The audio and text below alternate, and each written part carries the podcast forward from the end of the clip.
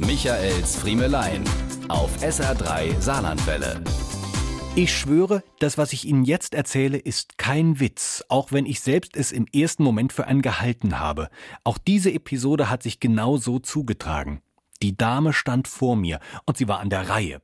Hinter mir, immer schön mit einem Meter fünfzig Abstand, standen fünf weitere Einkaufswagenschieber und wir alle warteten darauf, dem Automaten zur Pfandflaschenrücknahme näher zu kommen.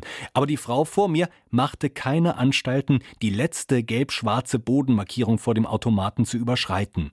Unsicher guckte sie stets in Richtung des Sicherheitsburschen in der ebenfalls gelb-schwarzen Warnweste, die ihn, gepaart mit dem kühlen Blick aus den toten Augen heraus, untrüglich als Corona-Supermarkt-Einweisungs- und Abstandshelden auswies.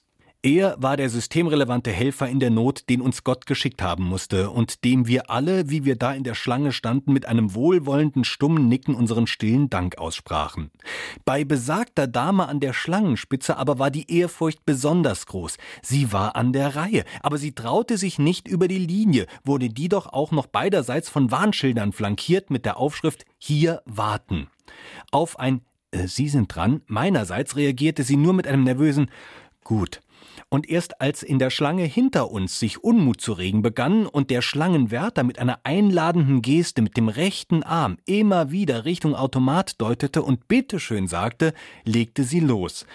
Sie nahm eine erste Plastikflasche aus ihrem Leergutbeutel und deutete eine Art Zielen an.